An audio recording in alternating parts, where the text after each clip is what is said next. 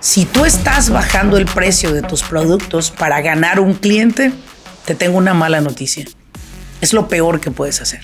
Que en realidad la gente que tiene mala, mala vibra, mala energía, está empecinada en hacer que a ti te vaya mal. El ser humano no está preparado mentalmente para aceptar el éxito de otro. Pero si tienes alguien a tu lado que tiene una gran visión, únete.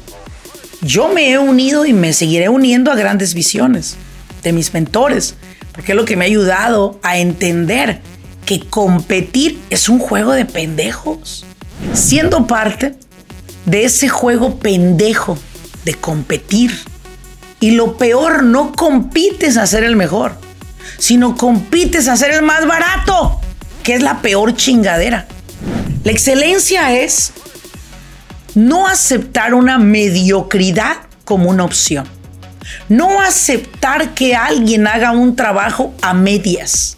Eso significa mediocre.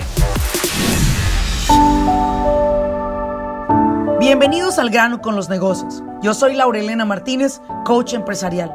Este espacio es para aquellos dueños de negocio que están buscando la manera de acelerar sus propios resultados desean aprender cómo tomar decisiones asertivas y con ello crear una mentalidad que apoye el desarrollo de sus negocios en el mundo moderno. Sin más ni más, arranquemos con nuestro siguiente episodio.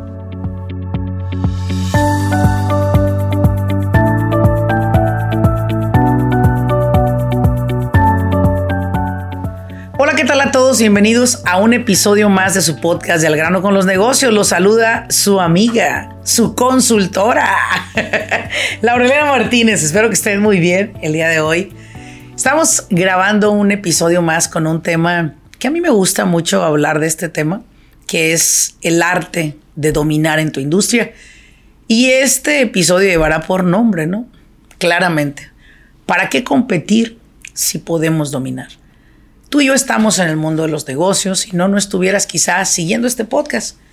O quizás lo estás siguiendo porque en algún momento de tu vida quieres o tienes planeado emprender un negocio. Lo cual es muy loable, es muy bueno, te felicito. Eh, sin embargo, es muy importante que los que ya están manejando negocio reconozcamos primero que todo que hay un porcentaje mayor cada año de personas que emprenden un negocio y lo dejan tirado no les funcionó, no les dio a ganar dinero, les dio un trabajo a lo mejor. Eres el más cansado y el menos pagado de tu negocio. Y creo que ese ha sido como que una rueda de la fortuna, le llama a la gente. A veces estamos bien, a veces estamos mal, a veces subimos y elevamos y todo. Sin embargo, el dominar en tu industria es, ha sido y será lo ideal para un empresario. Y creo que si tú viniste a abrir un negocio para sacar dinero, para comprarte un carro y una casa, pues bueno, te tengo una noticia. Hay personas que tienen muchos años con un negocio y no son dueños de casa. Y posiblemente han comprado uno que otro vehículo, pero al final del día, tener un estilo de vida muy alto hace que rápidamente pierdan el piso y regresen nuevamente abajo. ¿Por qué? Pues porque no han aprendido lo que es el arte de dominar en tu industria sino se la han vivido compitiendo con el de enfrente. Hemos buscado una y mil maneras para hacer que el otro no venda y yo sea el que venda el producto, el servicio.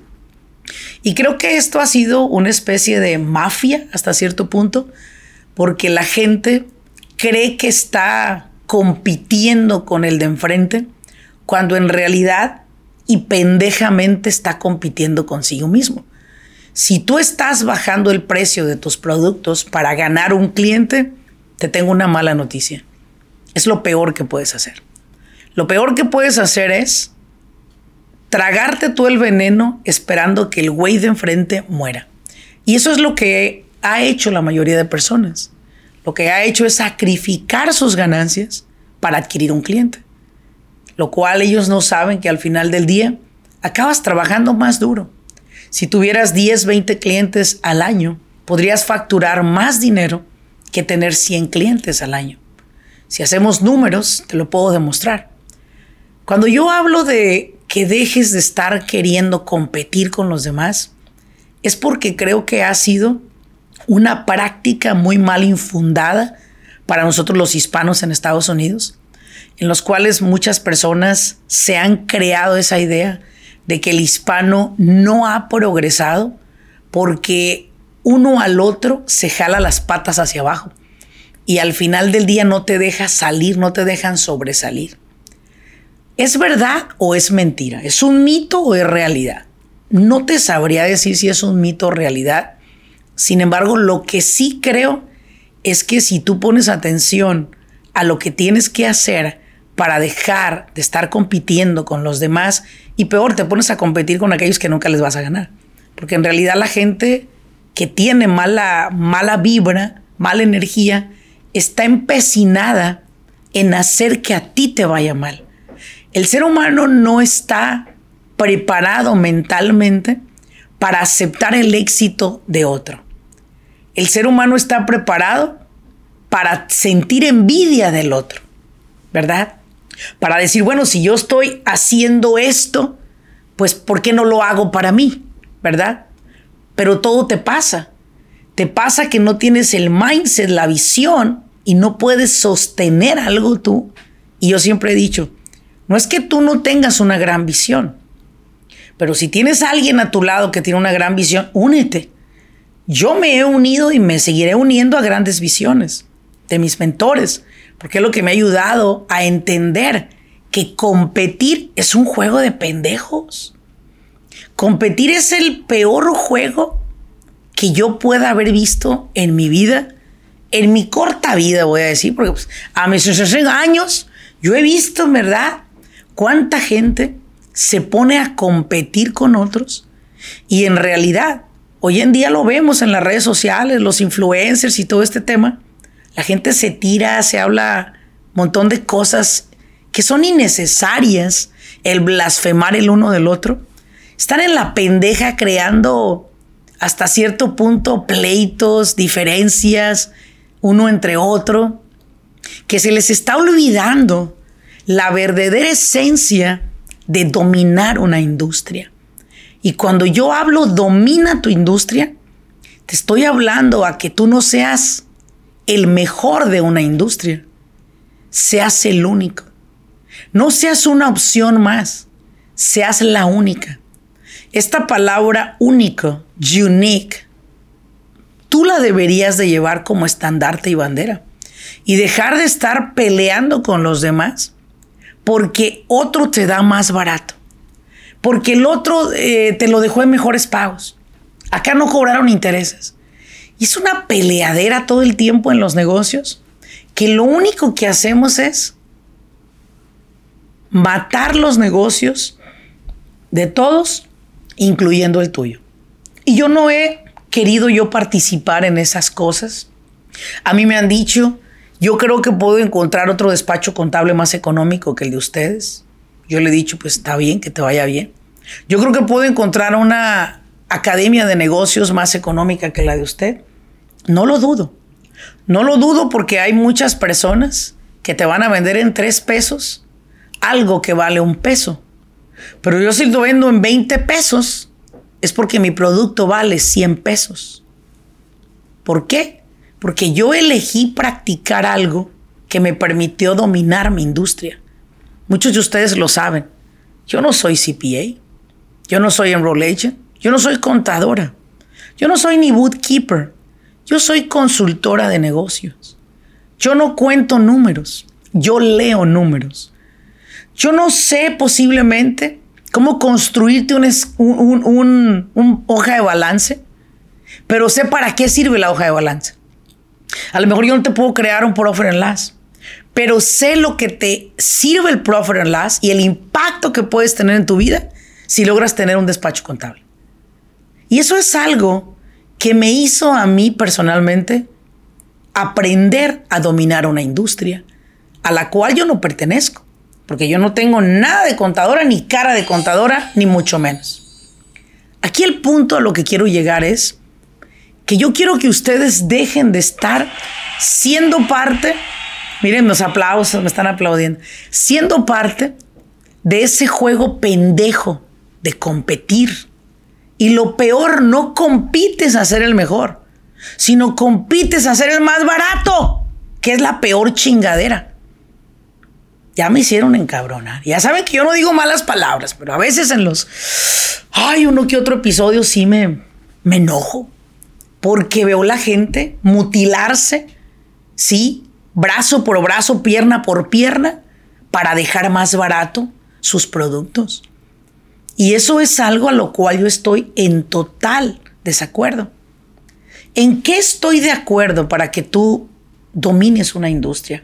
Aparte, ese es mi punto de vista. Puede ser que no estés de acuerdo, puede ser que yo esté mal y tú estés bien. Lo único que sí te quiero dejar en claro es esto, que dominar tu industria es lo único que te va a permitir lograr construir un negocio para siempre.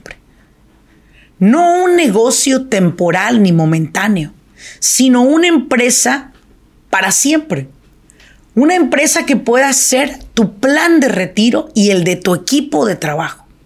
Una empresa que pueda llegar a ser más de un momento, ¿sí?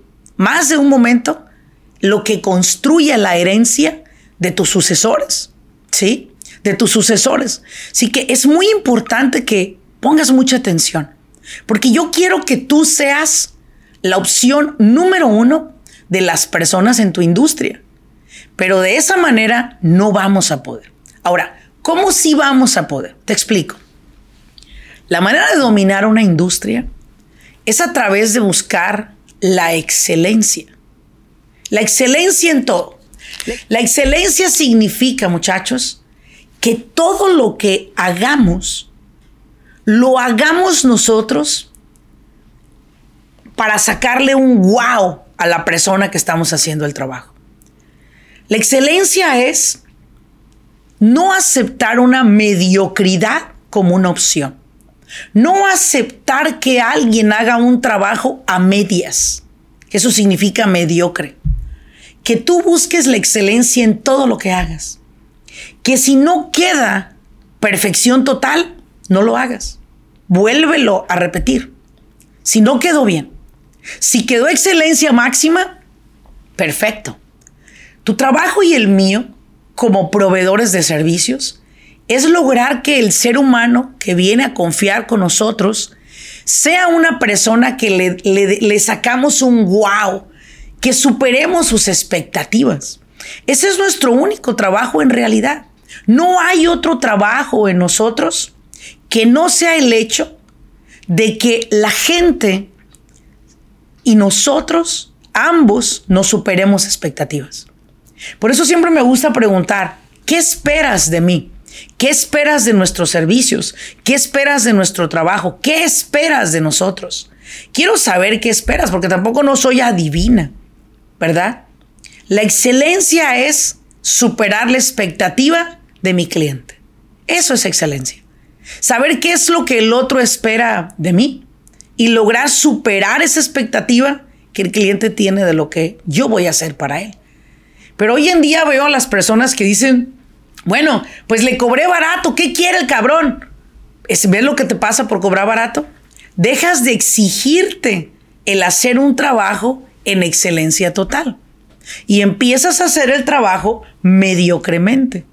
Y en realidad, la mediocridad no tiene espacio en la o el desarrollo de empresas de éxito.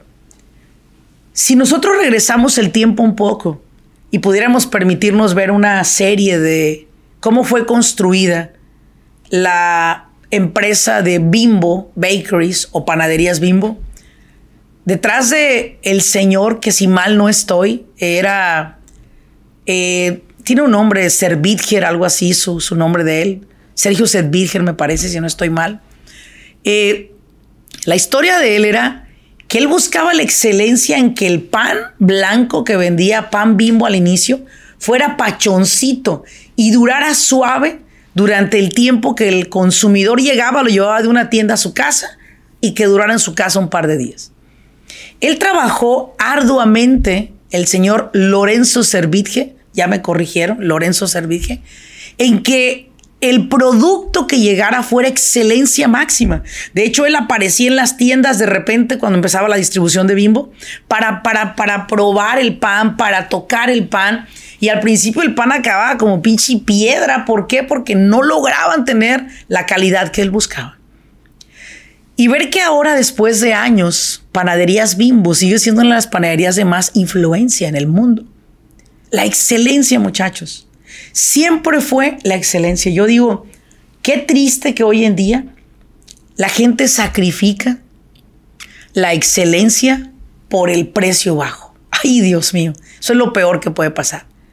La, excelencia la sacrificas por el precio bajo. Es que yo quiero que mi servicio sea accesible, mi producto sea accesible, mi negocio sea accesible. Sí, puede ser accesible, pero también puede buscar la excelencia como su diferenciador del resto de los que hacen aparentemente lo mismo. Y es aquí donde yo digo, ¿por qué? ¿Por qué insistimos en competir cuando podemos dominar? Yo hasta hoy en día veo muy pocas compañías de pan de esa calidad a nivel mundial. Y no me vayan a salir aquí todos con que no, que el pan blanco que te genera carbohidratos y que te da colesterol y la chingada. No, no estoy hablando de nutrición. Yo no soy nutrióloga, hago el disclaimer, ¿ok? Simplemente estoy hablando de un ejemplo de excelencia. Sí, un ejemplo de excelencia. Recuerdo cuando vi la película de The Founder, que fue el hombre que llevó los McDonald's a nivel nacional. No que creó el concepto, pero que ese concepto él lo expandió a nivel mundial. Y él buscaba siempre la excelencia. Recuerdo que en una ocasión, en la parte de la película, él llega a uno de los McDonald's en la madrugada y ve un desmadre y luego ve un anuncio que decía tacos y que, no sé qué y, y, y no sé qué. Y era como, no, este no es el concepto, le decían los franquiciadores. No, este no es el concepto. Debes de volver a lo básico. La excelencia, decía él. La rapidez, decía él.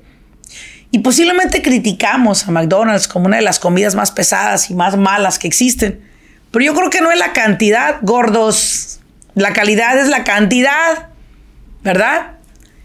Y hoy en día vemos que su calidad y su excelencia sigue siendo la misma. No ha cambiado, al contrario, ha mejorado.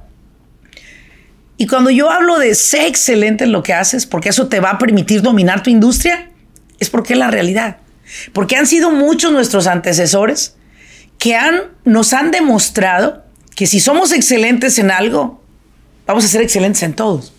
Si somos excelentes padres, señores, señoras, excelentes madres, y escuchamos a nuestros hijos, conversamos con ellos, compartimos con ellos, les hablamos como si fueran adultos, que a veces entiende más un joven o un niño que un adulto. La conversación es más fluida. Si pudiéramos ser personas que desde nuestra casa practicamos, ¿verdad? Con nuestros hijos, la conversación, el diálogo, sería fácil dialogar con nuestros empleados, fácil dialogar con nuestros clientes y fácil dialogar con cualquier persona en la sociedad que nos topemos. Pero como somos mustios en un lado, somos mustios en todo. La calidad se refleja en todo lo que hacemos.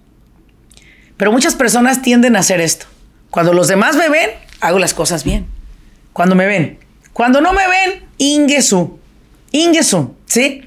Y, bueno, pues hemos vivido muchas experiencias ya, ¿no? De lo que es o no es excelencia. Hace unos años yo mandé pintar nuestra casita. Y recuerdo que hay un área donde pues las lavadoras están, ¿verdad? Que es el cuarto de lavar. Y recuerdo que terminaron de pintar la casa y yo dije, ah, qué bonita quedó, señores, pues muchas gracias. Sí, no, perfecto. Pero eh, en una ocasión se me descompuso la lavadora y toca que sacan la lavadora para cambiarla. Ah, chingado, no estaba pintado atrás.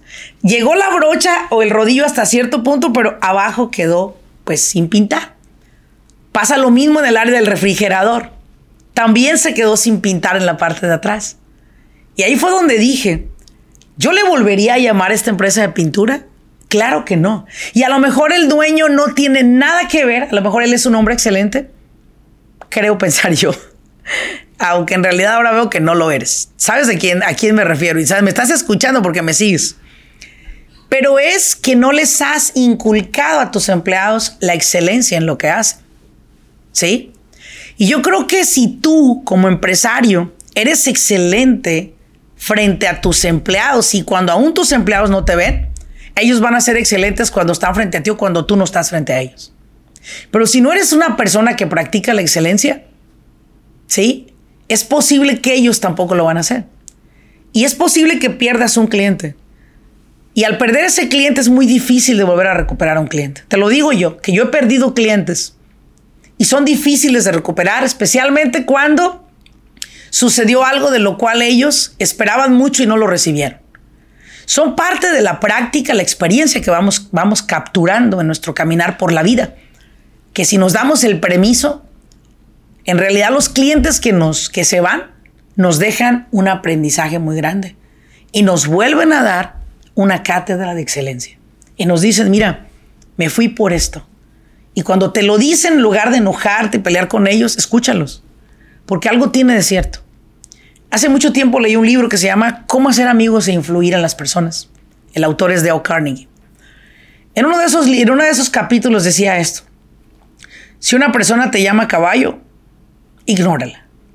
Si dos personas te dicen cara de caballo, pues ya te puedes llegar a enojar, ¿verdad? Y puedes estar molesto. Dice, pero si tres personas te dicen caballo, cara de caballo, dijo inmediatamente ve y cómprate una silla, porque algo de caballo tienes. Si una persona te dice no me gustó su trabajo por esto, dos te lo dicen, tres te lo dicen, escúchalos. Se llama feedback. Ese feedback es el que te hace ser mejor en lo que tú haces. Pero el hispano tiende mucho a no dar feedback. El hispano tiene a tragarse lo que le podía haber dicho una persona que no le gustó. O peor aún, no te lo tragas, sino lo chismeas con alguien más, pero no se lo dices a la persona. Eso se llaman traidores. ¿Sí? Pero son traidores de chismes, traidores que llevan, traen, llevan, traen, llevan. Pero el no decírselo a una persona, lo estás limitando a que él sepa cómo hacer mejor las cosas. Si tú no aprendes a expresarte, déjame te digo que el que pierde no es al del que te le vas, ¿verdad? De tu amistad, del negocio, lo que sea. Eres tú, porque donde quiera que vayas te vas a tragar todo lo que no te gusta. El hecho está que a veces ordenas comida en un restaurante que tú no ordenaste ese platillo, llega el platillo y te dicen las personas que están contigo, pues dile a la mesera que no te gustó, dile que te lo cambie y tú, no, no, está bien, total, pues tenía mucho que no comía esto, pero no quería hoy, pero bueno, me lo voy a acabar comiendo. Fíjate nada más cómo somos. Te acabas comiendo lo que no ordenaste por el hecho de no expresar lo que no te acomoda bien. Y así crecemos. Así crecemos y así somos los seres humanos. Nos preferimos tragar las cosas que decirlas. Y algo que yo los invito es expresa, expresa, expresa aquello que no te gusta. Si al otro no le gustó es su pinche problema. Tú no tienes por qué lidiar con las emociones del mundo. Apenas puedes con las tuyas. Imagínate lidiar con las del mundo. No, para nada. Las tuyas tienes que lidiar con ellas.